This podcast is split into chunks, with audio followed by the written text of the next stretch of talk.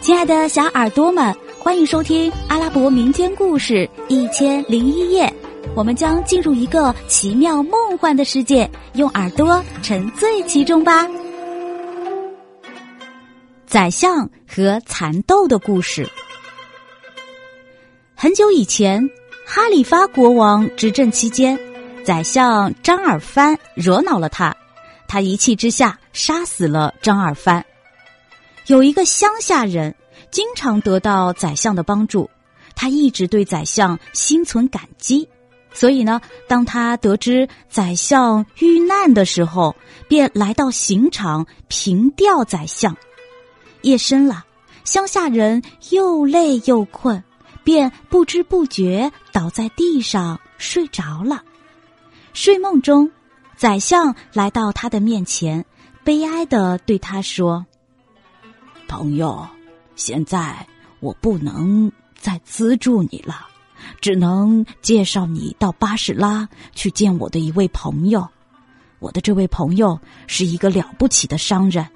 到了之后，你只需说出我的名字，并告诉他以蚕豆为暗号，他就会接待你，并给你一千枚金币。说完，宰相就不见了。第二天早上呢？那位乡下人从梦中醒来后，就半信半疑的向巴士拉赶去，找到了那位商人，并告诉了他宰相遇难的悲剧。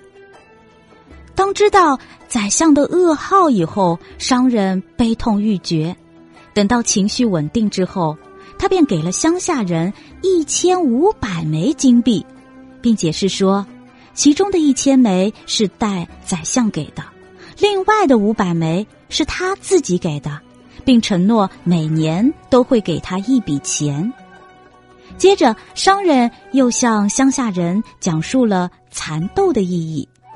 原来，商人以前非常的贫穷，靠贩卖蚕豆为生。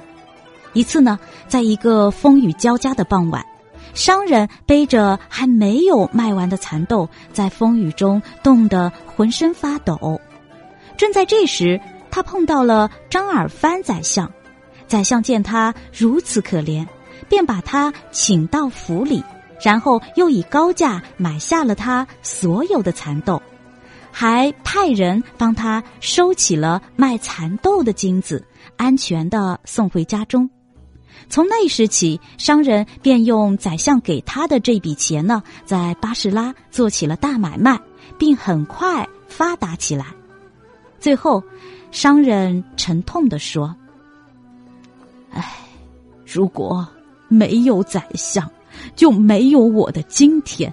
现在，我就继承宰相的遗志，每年给你一定的资助，算是对他的报答吧。”亲爱的小耳朵们，这集故事先讲到这儿啦，我们下集再见。